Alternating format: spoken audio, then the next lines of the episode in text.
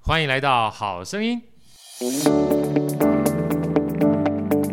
大家好，我是好趣的好哥，欢迎来到《好声音》。在我身边的呢，是我的美女主持人 Elsa。Elsa，大家晚好。大家好，我是 Elsa。好，那今天呢，我们邀请到呢的两位贵宾啊，这个一位贵宾呢是我算是我们的老朋友，也是我的叫做学长啊，亲爱的学长 Simon 哥，Simon 哥好，嗨，好哥好，各位听众 好。啊，Simon 哥呢，我们待会儿再介绍一下，因为上次来的时候是。呃，某种程度上面哈，是跟我们是台新公益慈善基金会的对角色过来做分享的对哈。那时候坦白讲的话，除了跟三哥非常熟了，在音乐领域上面，那今天比较特殊啊。今天的这个来访呢，其实我自己也很压抑，因为开始我跟 Andy 在聊，说哎。三门哥今天聊，我们今天要再聊毅力，聊跟公益相关的呢。 他说不是，我们今天要聊另外一个跟文化艺术基金会相关的啊。那今天要介绍的另外一位，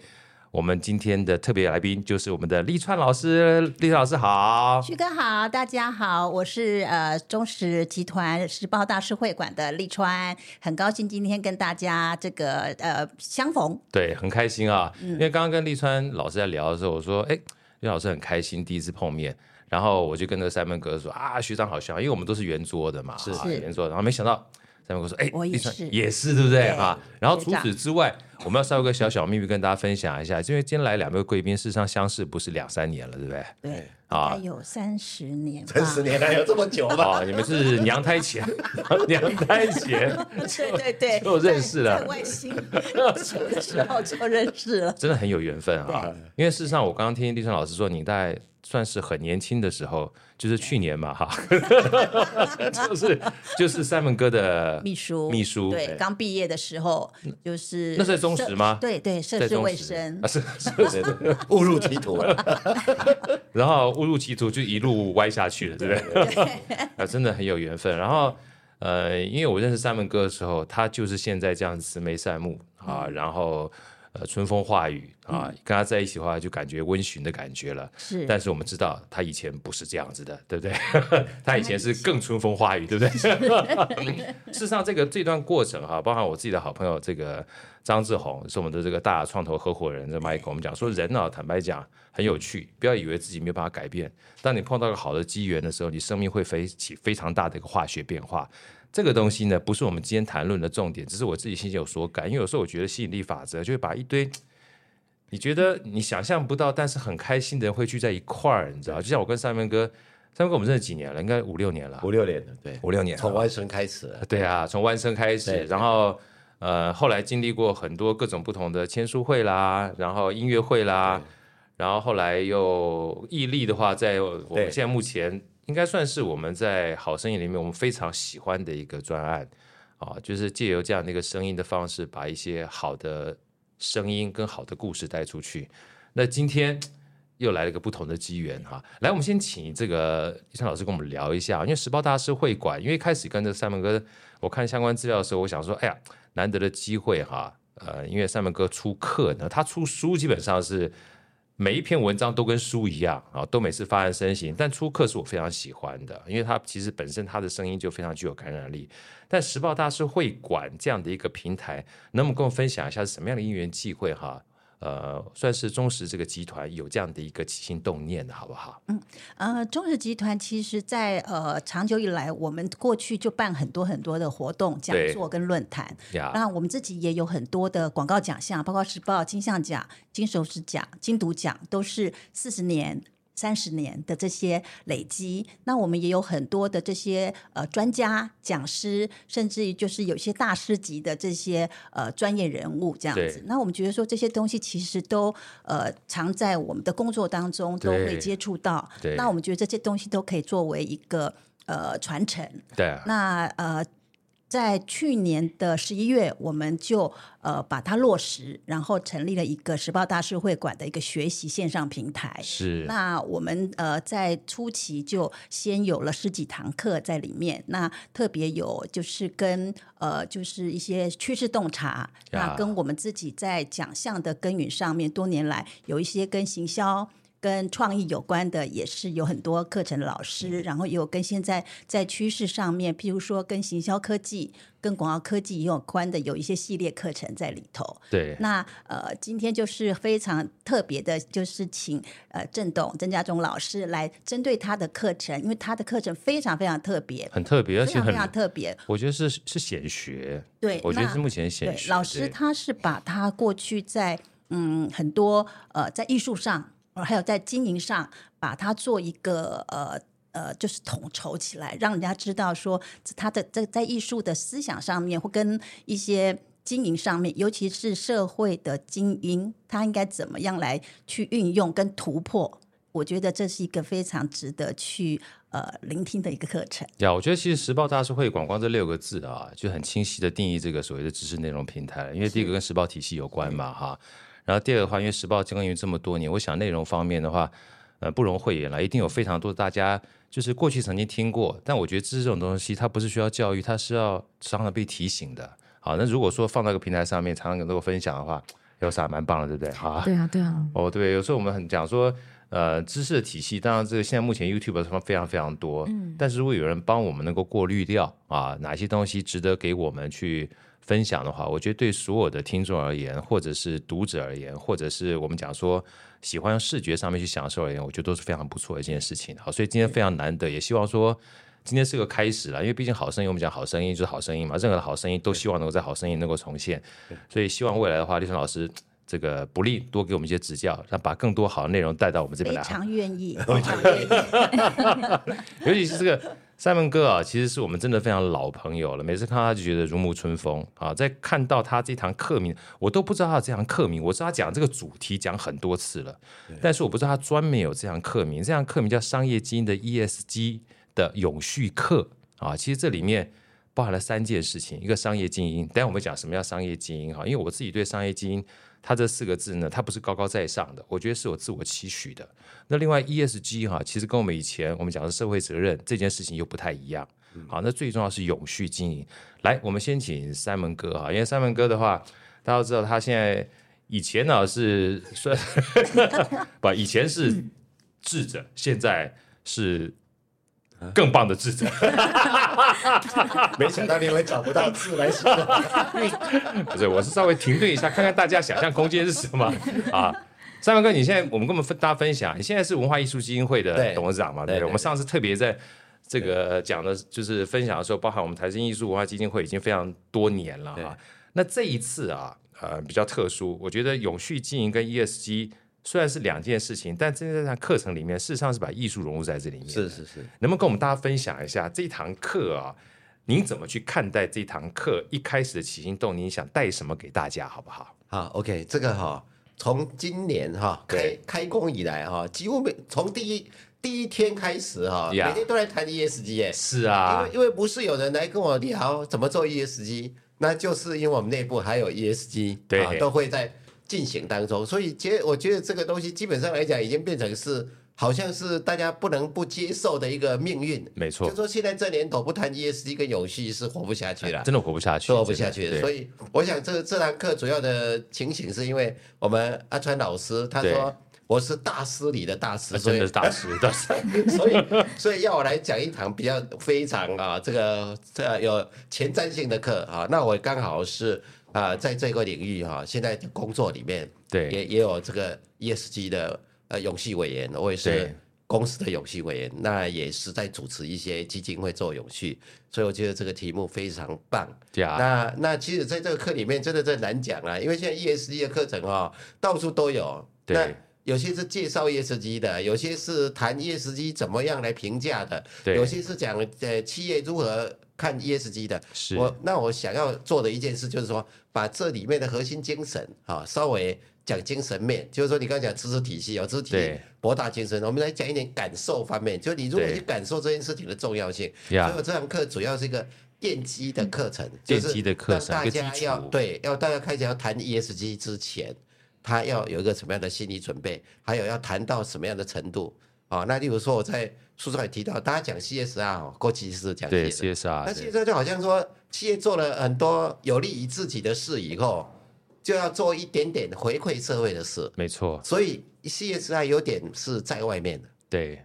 就你做好你自己，好啦，你很成功啦，好哥你很成功啦，对，总该贡献一点吧，应所以该的所以你就做点呃社会公益，好、对这叫 CSR。对，当然理解是这样，那可是 ESG 这一这一这一次就不一样了。ESG 这一件事情的话呢，事实上来讲呢，不是说你做好自己以后附带的事情，根本上就是说，你如果要做好你自己，需要先做 ESG。是所以他从最后结果跳到前提来以了。终为始来去看待这件事情。对啊，对啊，所以 ESG 像例如说一般的企业来讲的 ESG，现在层级都很高啊，像董事会有永永续委员会，有永续办公室，对然后也还有这个执行单位有各部门的呃永续组织啊，那都跟环境啊、社会跟公司治理公有司关治理。有关，所以对，这件事情呢，就已经从外面进到里面来了。也就是说，如果你你经营一个企业，你没有从 ESG 角度去经营的话，基本上是无法立足了。对，所以我觉得这个颠覆哦是需要先突破的，因为大部分人还是啊 ESG 哦，我们公司做不错，我们有做 ESG。对你说你说那你做什么 ESG？有啊有啊，我们有买一点绿电啊。对对哦，然后呢，有去扶持社会团体啊，然后呢，我们公司呢常常会办活动啊，对来讲讲有序啊。他们觉得这样子就 E 就叫做 E ESG ESG。了，对是啊，没有错，你有做了 ESG 的行为，对但是呢，你的本质有没有抓到的问题？对，所以其实我这样理解哈，因为我们站在一个就是呃看表面对的立场的话，比如说社会责任的话，社会责任就是哎，我今天把自己搞很好了，对不对？然后我行有余力对去做一点点，对啊，这个叫做社会责任。但回过头来的话，就我理解的 ESG，它不是这个意思哈、就是坦白讲的话，你要先把别人所谓的 ESG 环境顾好哈、对你才有机会让自己变得很好。对所以我们常讲说，我们讲财务管理，财务管理有时候很好玩。说如果是赚钱当做主要目的的话，其实你不见得会开心哦。对啊，你做自己开心的事情，你会赚钱哦。对啊，这个东西就不太一样。对那所以我们回不过头来，我们先回到根基上面再去聊一下哈，就是刚才三文哥有说了 ESG 的三个主要的 keyword 哈，一的话是环境嘛，environmental 嘛，哈然后社会 social， ，social 然后治理是 governance 也是公司治理哈，所以这三件事情哈，为什么放在一块儿？三文哥跟我们分享一下好不好？啊、对，其实哦，这个 E 跟 S 的 governance 比那个公司的 governance 还要更广义呀、啊，因为呢，它的 governance 呢，第一个你要对于环境的因素要如何应用，这这种东西以前叫做风险，对现在叫叫做是战略，对啊。那 social 这一块呢，过去来讲，呃，也不是叫 governance 啊，就是过去是一种公益行为，对可是现在的话呢，做公益这一块要讲究什么呢？要讲究的就多了。第一个是你是否全全部社会的员工，呃，全部公司都有参与这个社会的活动，你是否有一套体系是希希望呃这个社会可以 sustain？对然后呢，你采取了什么样的机制啊来进行这件事？然后进行这件事的频率跟强度有没有逐年提升 Yeah 所以这就变成一个 governance 的问题了。所以这个 ESG 也是不能拆开。其实 ESG 里面的那个 G 已经扩大了，呀已经不再是公司治理了。这基本上应该讲的是叫做利害关系人治理。没错，啊、那所以在所有的公司里面，它的那个层级就不一样。好、它的层级不是说啊，我把内部管好叫做呃，也是例如说啊，这个员工有没有平权呐、这个联合国的那个 SDGs 十七项里面有一个叫做呃性别平权呐、对有有有什么解除贫穷啊，有什么啊、有爱。海洋啊，这些东西呢，都变成说你必须要在你的那个公司里面去内化这件事要怎么进行。对所以我觉得最根本的一个基础就是说，第一个，它已经不是在结果论了，就是说你有做什么事，它已经进行到所谓的程序论，呀就是你用什么方式来做这件事，啊对这个现在大家都要看。对然后再来呢，你这个程序呢，决策是战略的决策，还是只是公关部门的决策，大家都要看。呀，所以最重要一件事是说，如果你没有做好这些这些事情的话，会怎样？对那就很严重。对你知道有多严 重吗？可能会停权，第一个，现在没有全办法永全续对全世界的投资，所谓的外资投资，在欧洲来讲，你去做柔秀哈，呃我想我们好对哥很多，他没第有一个 ESG 问你不是你的那个你的那个 No ESG No Show，对 no ESG no show，就他已经第一个问题不是问你这公司赚不赚钱，真的他问你的是你有没有做好 ESG 对啊？那如果你没做好，他连投资都不用考虑对啊。那你说我做好 ESG，但是获利还可以，这样才它算投资的标的。对所以 ESG 已经变成是所有投资方评估风险的重要指标，尤其可能是第一个指标。就是说，你做好 ESG 不一定会很赚钱，但是对你的风险相对小，没错，因为你有在执行这些东西，不会有重大意外发生。例如说被巨额罚款呐、啊，被抗争啊，被怎么样的东西。所以呢，呃随着这个呃环境的因素越来越严重，你没有做 ESG 做好的话，投资人很怕，对，怕说万一有一天你被政府停权了，停权啦，撤就销执照就啊，像你连啊做生意的资格都没有，哎，对，就是对你是黑户了。对那他投资你，那不是变成黑户的黑户了吗？对对不对？所以 ESG 是大幅的呃确定你的未来风险降低的一个指标。没错那如果是这样的话呢，你想想看，企业老板应该很担心嘛。没错，如果你的 ESG 没做好，那你就变成黑户，对那他他一生的努力都泡汤了。所以当然这个东西就非常的重要，没错变成没错本质性的问题。我觉得上面哥刚讲这个，因为最后这 comment 是个本质性的问题哈，就是以前你没有这些东西的话，你可以做生意，所以你赚到钱的时候拿到一点东西哈，拿到一点资源去做一做无所谓。是所以在这种情况之下，你做跟不做，它不是风险的问题，对，而是一个剩余价值去做事的问或题。者是当做品牌形到象，品牌形。象问题，可现在不一样了对，他现在变个基本要求，所以他才把这个 governance，所谓公司治理放在很重的一个角色里面。对就是如果你不做这件事情的话，嗯少则被罚款，对大则呢不能做生意。哇，那坦白讲，对投资人或对股东或对员工而言的话，那是生计的问题。对对对，所以它的风险呢，基本上就绑在一块儿了。对哦对所以我觉得大家听完之后就知道为什么我们讲说这堂课叫商业经营的 ESG 永续课哈、那后来就带到后面这这几个字了，哈对永续经营这件事情。那上面哥，我们除了讲 ESG 外，能不能谈一下就是你心目中的永续经营这四个字哈？因为我真的想聊是什么？因为永续经营，永续经营，其实它是四个大家都耳熟能详的四个字，但它到底代表什么意义这件事情？而接下来我要再去询问啊，呃，我们有我没有我们没有任何的仿纲嘛哈？对对对， 所以我现在预先，皇冠都当被子了。所以我想聊的哈，就是永续经营这件事情，在 ESG 跟我们讲艺术这件事情有什么样的关系？我们待会儿再聊一下。我们现在聊永续经营好不好？哈，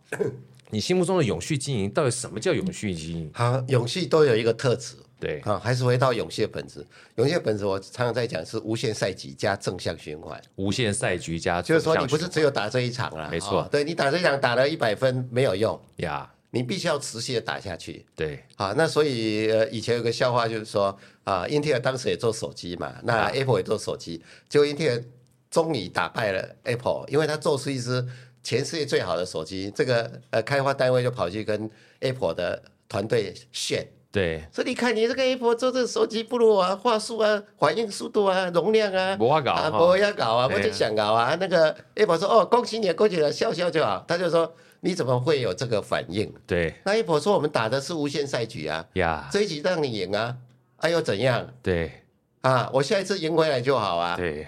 啊，那结果呢？因为英特尔只打了一次胜仗就灭亡了，哎所以他手机已经不存在了。对那 Apple 到今天还在存在。所以第一个情况是，当你对一个事情啊，呃，一个事业、一个事情、一个行动，甚至说做公益活动，你到底是是玩无限的还是玩有限的？啊，那很多人呢会自动的把它做成有限，为什么呢？因为大家都有任期制，对不对？对 反正我我把我把今年预算达到了，明年关我什么事啊？对，说不定这我个不在任期制啊是蛮可怕哎的。呀，对光呀光选举，我们就不谈选举了。啊，对对。对不过总统要做无限再也蛮可怕的。 对对对对，不，呃有如果有你有任期制，但是我们回过头来，你如果找到一个有任期制，但是有无限赛局理念的对人，要哇，这那里就是好的对 candidate 啦，对不对？对，基本上来讲，我们问一个最基本的问题的，那企业本身就是想要永续的嘛，没不然错干嘛做企业？对每个企业都要做百年企业，为什么叫百年企业？就是说我我搞了这件事儿以后，一百年后还会存在，这就永续啊。对，所以它本来就有永续的动机啊，可是常常被搞成有限赛局啊。嗯，啊，他只注重今天在市场上赢什么啊，有没有啊排名有没有提升，市占有没有提高？可是他他他有没有想说，你再这样提高下去，说不定你明年就灭亡了，对不对？没错所以这个第一个当然就无限赛，那第二个叫正向循环。正向循环就是说，你做这一件事的结果会越来越好。呀，对吧？对否则有些无限赛局是无限赛局，它越来越坏，对，就就会花坠坠野、啊，入深渊去了，对不啊，会对？花野啊，对不对？越做越小，你到底小向到下不见沉沦了还是向上对对提对升？对，所以如果符合这两个条件呢，基本上就是个永续行动。那这个永续行动不是事后再来检验它是不是永续，就是说你一开始的时候你的设定是不是也是无限赛局跟正向循环？那你用什么方式来维持它的无限赛局？那你又用什么方式来来保证它可以正向循环？好，那这个东西就是秘诀了。第一个，无限赛局的意思就是说你，你不是一次把资源耗掉，你对必须要让资源不断回收。所以呢，不是 recycling，recycling 现在还是呃太太低调，现在叫 upcycling。呀，你的资源越使用，越提升它的附加价值。对那什么叫做正向循环呢？正向循环靠修正啊，对它不断的修正，只要把那些缺点拿掉，它应该是越做越好。呀，啊，那如果你不去修正，可能会越做越坏嘛。最起码只是一样而已，没办法正向，就一直在原地打转。对所以呢，呃如果一开始的设计啊，一个公司在设计一个活动或者一家公司的营运里面，它本来就是考虑这两件事，基本上就已经符合永续的标准。哦，所以三面哥你讲到非常重要的本质，哎对而且我觉得很多这个大道至简哈，意思是一样，因为我们讲说 recycling 就是循环再利用嘛，如果循环再利用的话，你还是越用越少的话，越用还是越把少资源啊用，还是把资源用坏掉，完了，对啊，对。那如果今天我换个角度讲了哈，假设我们今天能够把所有的污染变成干净，而且是自动循环，类似永动机的概念的话对对，它就会让资源越来越多，越来越好。嗯甚至我们那时候曾经有聊过一个这个。就天马行空聊啦，就是我们现在不是温室效应嘛，二氧化碳很多嘛。如果不小心都把空气送出了，碳的碳捕捉哈，对捕捉进来之后变成能量化，哇，我们赚翻了，对呃不对是？是真的有人做这个事哦。对，就是类似这样子现在嘛。科技，他说他捕捉那个 CO2 啊，就二氧化碳的能力可以来作为一种更高的附加价值。是那这样的话，我们是不是要鼓励大 家多多产生一点， 对不对？因为它某种程度上是啊，某某种程度这个问题不就解决了吗就？解决啦，对不对？对啊，所以，假如有人从所谓的呃呃这个二氧化碳问题找到了一个突破性的科技，其实现在的问题都不是问题嘛，没错，没错，对不对？我们大家一直在减碳、减碳、减碳，到时候都对不起，你稍微多生产一点，因为我这个 CO2 很有用，对那你又怎么怎么去讲？所以现在净零，净零的意思就是说，二氧化碳就是不好的，对但是有一天，现在当然是不好的，啊，没有毫无疑问，因为它解决不了啊这个这个 CO2 的问题，对不对？对对但是有一天变成 CO2 是我的我的需要呢，那这个就就就会逆转了，就不一样。样了。这个情况之下，就是真正哦，永续里面要探讨的问题。对假如是这样的话，你采取的对策可能还多了一些可能性没错，啊，因为艺术就是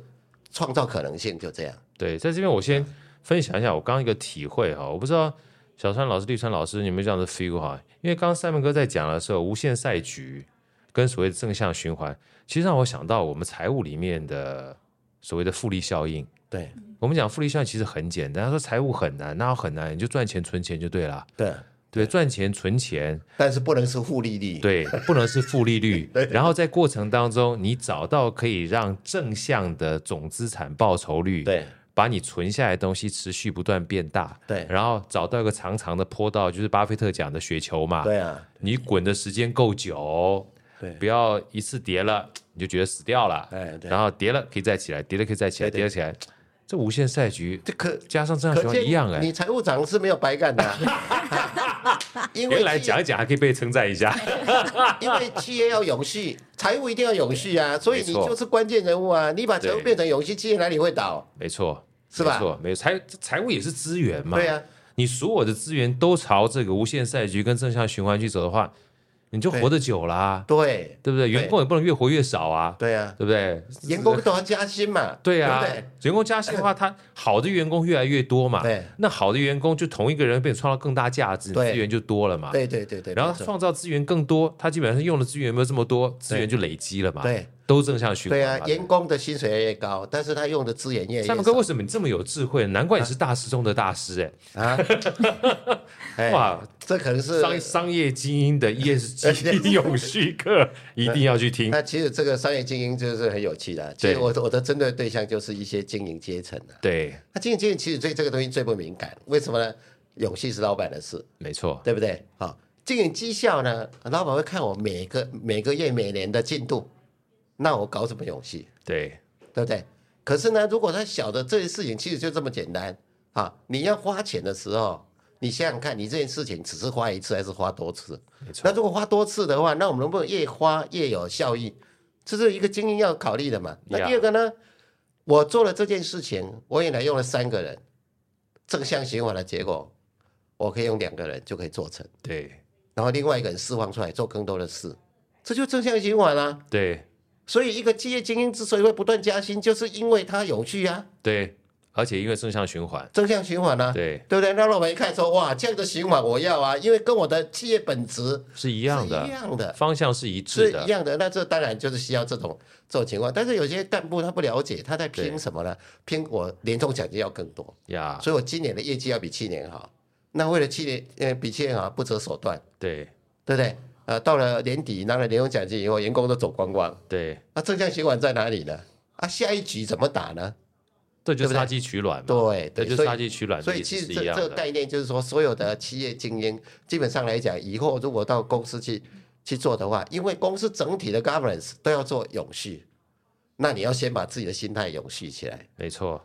啊、那这样的结果，你就对这个公司会做很多永续的事，一点都不违和。对。对他，他一一一定会融入嘛。我觉得对在 Simon 哥讲这个让我有非常大的体会，因为有的时候我们讲说比较出街的一些工作者，他事实上是没有太多决策的能力的，对他基本上是按表操课。对所以在这种情况之下，你有决策能力人，什么叫决策能力人？就掌握一特定资源的人。对那特定资源人，我把它定位成商业精英的话，就是你有决策权。对在这个情况之下，你每在使用你的决策去决定资源的分配的时候，不要忘记对以终为始，怎么把你的资源不是为了短视近利的绩效指标而已，而是让它能够持续不断正向循环的放大，，对对对，就达到有序经营的。没错。然后你让公司变好，公司不留你，那公司短视近利， 对不对？公司如果留你的你，一定得罪人 了。那那走也没关系的。 此处不留爷，自有留爷处； 处处不留爷，爷爷家中 住。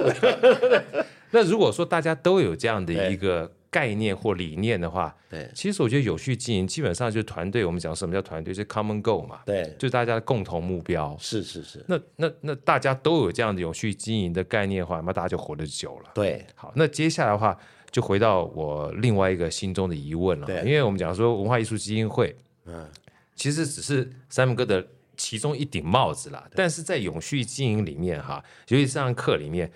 它是怎么样融入的？对我自己有我是蛮蛮认同有啊对艺术融入这件事情，对对因为艺术是。其实很多都把艺术跟生活分开，但是我们是认为艺术是没办法跟生活是是分开的，要不然我就不会好声音叫好声音，对对对不对对哈？那上面哥，你怎么看待就是 ESG 的永续课跟艺术这件事情的结合，好不好？好，OK，这一这我其实我在课程里面有更更多的呃论述了。你不要全部说完，要不然我就没对办啊法对啊不买课了，是对吧？那那首先哦，这个呃，我们在谈游戏的时候碰到最大阻力是什么？因为我已经做成这样了，对我还能怎样？呀，对不对？可是呢，现在游戏的情况就是改变那个你你为什么会做成这样的原因呢、对那做成这样一定有过去参照的标准，呀这，些标准让你这样做嘛。譬如说过去有 SOP，啊，过去有那个这个 balance scorecard，对好、这些东西绑死你嘛，啊，知道你这个东西，所以你就照那个方向去做。好，那你要调整这些啊，有一个很大的问题就是说，除非你以前根本没有好好做，或者这些东西本身要去自我调整的空间都很少。没错，好，那这个时候呢，你的艺术思维就非常重要。那先讲一下艺术对我的意义。 艺术第一个意义就是说，艺术告诉你世界上有很多种可能性，可能性，对，对现在已经实现的那种可能性只是其中之一对啊啊！所以我有看过一本书，他写的很有道理。啊，这个和尚和尚有一条桥，桥是车子要走的，对不对？大家都没有疑问。哦，这边有一条桥，所以是呃车子要走。那为什么桥一定要直的呢？呀对不对？你可以不可以设成弯曲的呢？呀，有啊，嗯，你在国宾饭店的池塘里面看到九曲桥啊，对呀，我那时候去澄清湖的时候看了九曲啊对桥啊就很漂亮，对对啊不，那对？为什么要这样子九曲桥呢？因为它的目的是要你看更多的风景，对不是要你快速通过。直桥是为了快速通过，九曲桥为了看风景，所以同样是桥就有不同可能性啊。呀，对不对？所以艺术告诉我的一件事是，艺术是找到其他的可能性。那这个东西对于企业里面要进行组织再造非常重要，是因为呢，你的流程要改改善的话，你不能说说我现在流程就是最好的流程，我能够改善的就是直桥嘛，再加加几个啊拱拱门或者加一个什么，还是直桥啊，对还是这样子、啊，而且你越加越越走得慢啊，那因为它的目的是走快啊，对那你怎么去修呢？对不对？很难很难修正。那所以这可能性就要从另外的角度去去找。所以在十年前，哈佛大学忽然意识到，他的那个管理学院呢开的课有问题，都在讲效率，所以他开了所谓的艺术思维课。嗯就除了效率之外，还有些什么需要这些毕业生去想的？对那所以他开艺术课，那效率之外，你你也晓得哈、现在光谈效率不够了，你要永续，你只谈一个效率两个字，那很简单啊，一块钱丢下去能够产生一点五块，那就是有效率啊。对那零点九块就没效率啊。可是事情是这么单纯吗？它这个流程里面可以要制造多少的污染，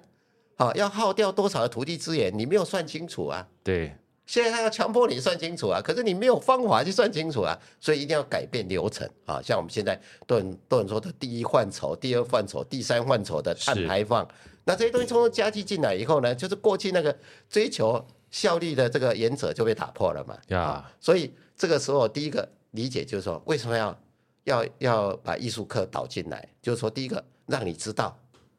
任何事都可以艺术处理的。真的艺术两个字是动词，不 Yeah 是名词。大家 Arting 呃对啊，大家谈到艺术，艺术就哦，那是艺术啊，摩尔亚微笑是艺术，不是你任何事情都要用艺术的动词去做处理。好像刚刚所提的那条桥的事情，对不对？你艺术想一想说，其实我们应该多让多让行人都看点风景，你就会有九七桥的设计。你到海尔旁边哦，还有一个啊，现在不是爱尔了，现在这个是博尔了，对，博尔特区不是有一个桥会的打对开，会合起来会旋转吗？对干嘛搞搞那么多名堂呢？那桥呃桥就是船船要通过，把它立起来就好啊，不是啊？它要旋转，啊、它要做拱形的，为什么？观光啊，对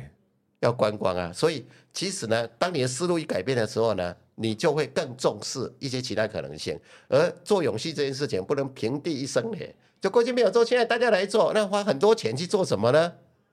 事实上，很多的永续是用你现在的钱就可以做到的。呀只是你要改变你的思维方式。所以我讲这个艺术啊，跟那个确实很有关系。我个人是啊，常常去鼓励大家做这样的思考啊，你们这个要做永续啊，能不能不要多花一毛钱做永续啊？真的。对啊三文哥刚刚讲这个有一本书叫《设计思考改造时代》对或改造世界，它其实基本上是一个设计师写的。可是刚刚这个三文哥讲 arting 哈，就是艺术变成动词这件事情。我已经忘记哪一本书上面写，我们那时候是看这个 ATM 啊嘛，就对这个提款机。对，日本那个时候曾经做过一个实验啊，做过实验，就是把一模一样的提款机，其中有一就是有一个区域啊，特别把它上了非常漂亮的颜色跟设计，对就是把美这件事情元素加进去。对结果那个提款机提升了将近百分之三十到四十的使用率。对后来人说：“哎呀，不对啊，日本日本基本上爱重重视美哈，那其他国家不见得会这样。”他就把那款提款机把所有的文字改成以色列文之后，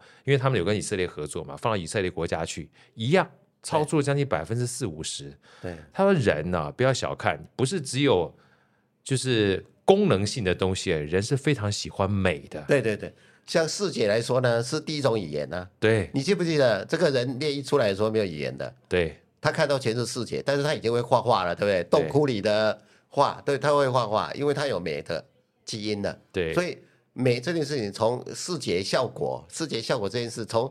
有人类的第一天就存在，所以这是普世语言的、视觉是普世语言，不需要分什么以色列文啊、日文啊，对，对不对？就那是个直接感官是最直对最直观的东西。对对，不对没错。所所以以说，艺术这件事非常重要的哈。对，所以这个都都是我们在谈这个，呃，这个是一个视觉是第一种效果，就是对你看到的效果。但是呢，呃，艺术来讲还可以更深入。对第一个呢，你看到什么？呀，啊，第二个是你你看得多深，第三个是你看得多广 Yeah. 就是就是在在艺术里面，它其实三件事情同时发生对啊，所以让一个人他那个他那个看的视觉效果之外呢，已经牵动到他的思维模式了。我觉得上面哥讲这个思维模式哈、给我有更大的一个感触，就是我们刚刚除了讲说看得很美哈、比如说小庄的事情看得很舒服、很漂亮之外，我其实最大的一个感受性是可能性这件事情对。对，啊，因为可能性啊，其实有一本书是颠覆式创新嘛，那特里斯克滕呃克里斯滕森写的，他说其实很多的这个产业，尤其像刚刚三门哥讲说无限赛局，它在这个框架里面哈、就流程做得越完善，对，然后管理做得越好，对反而会限制了他思考的空间。对对对，啊，但是如果你有艺术性的思维的话，你把这样的一个概念告诉他说，你可以跳脱框架，变成一个行为模式没的话错，，你就可以有不一样的想法跟解决方式。所以这就是我们刚刚说乔为什么一定是指的意思，对弯的意意对思嘛，对对不对？所以当初为什么那个有人说，哎呀，这个嗯那叫什么贾博士啊，他他他很臭屁吧哈？对对对我，啊不知道小灿老师有没有听过一一句话，就贾博士曾经说过说，哎呀，在工程师问他说啊，这客户要什么？客户要什么？贾博士说客户不知道他要什么。对哎，要三有听过这句话吗？好像有哦哎好像有对不对？广告圈也常常这样，常常这样对不对企业主不知道他要什么，反而不是知道嗯广告公司给他对们解 释啊，那时候人家就说啊，贾博士就操普爷，你知道吗哎？呀后来有人帮他平反，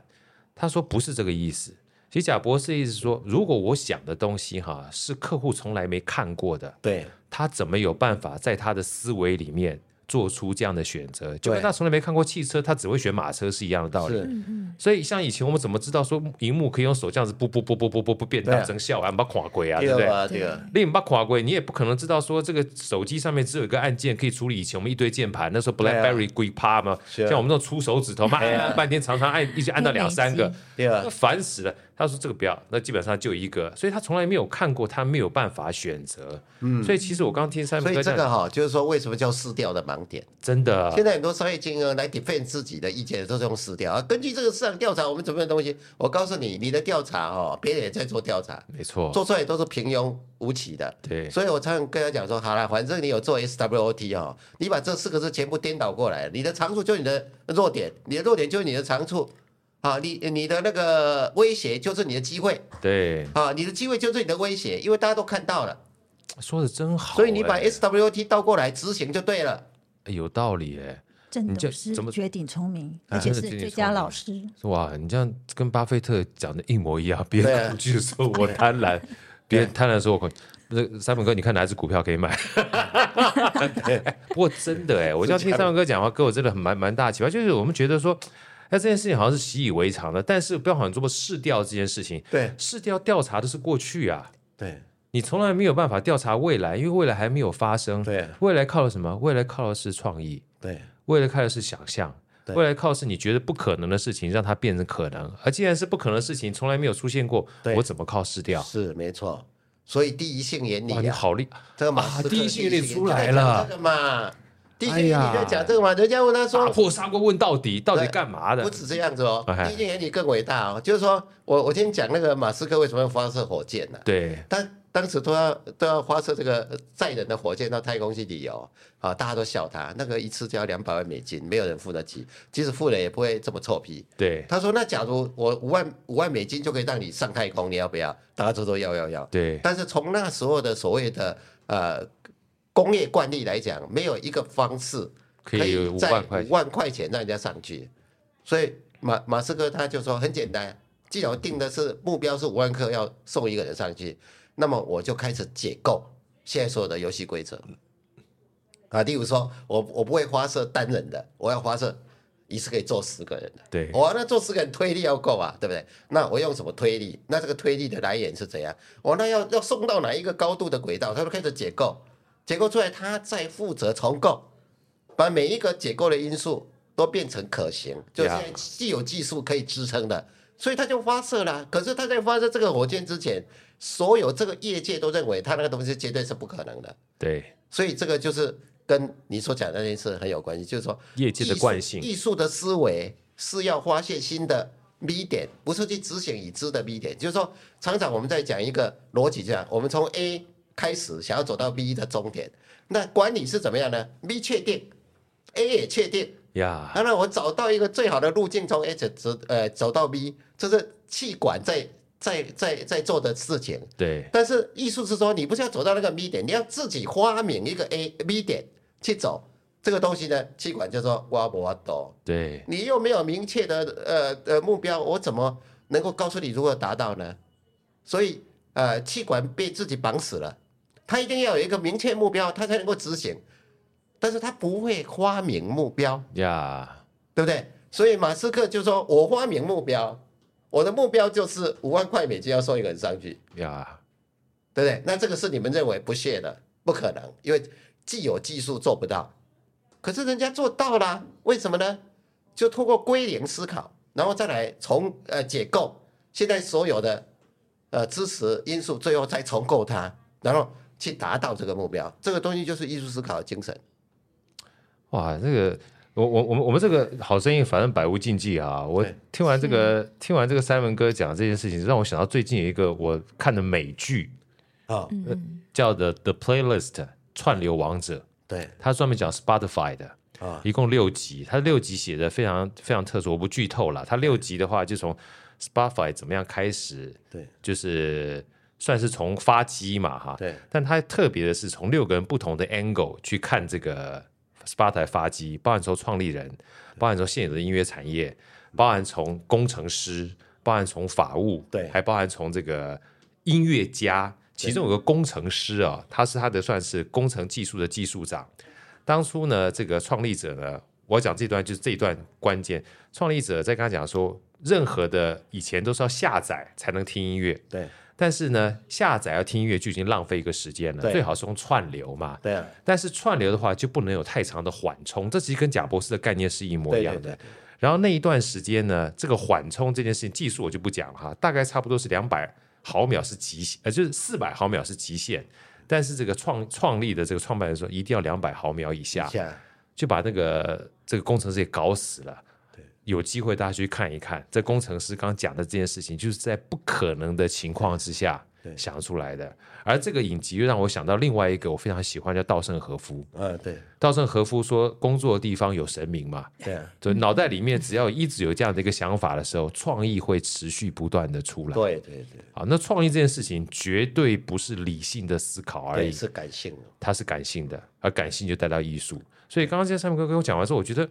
其实很多伟大的领导者哈，他对绝对不是纯粹用理性在思考事情，可以这么说吗？是啊，可以这样子啊，就是说，伟大领导者基本上来讲，他是倾听了一个声音，对那个声音绝对来自于感性的。好、那所以呃，最近最夯的一种沟通叫醒觉式沟通。啊，醒觉式醒沟觉式通，沟通就是你跟人家沟通的时候，不是用语言，不是用什么东西，你最主要不是要教他了解什么，呀是要唤醒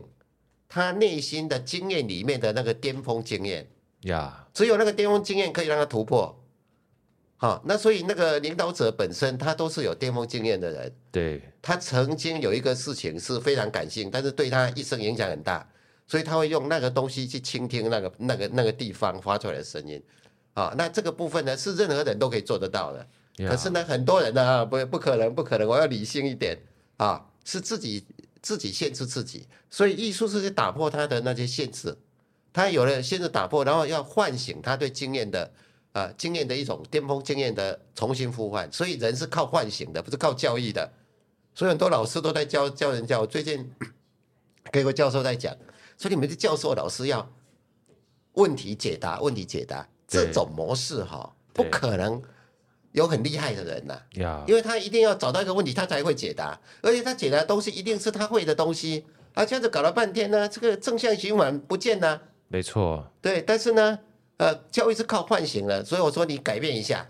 你一个你你用两个字来提，不是问题跟答案，我我是是什么呢？了解跟破解，对，了解跟破解，对不对？呀这个没有问题，这个需要了解，这个这个这个这个问题的本质啊，等等，都需要广泛的了解。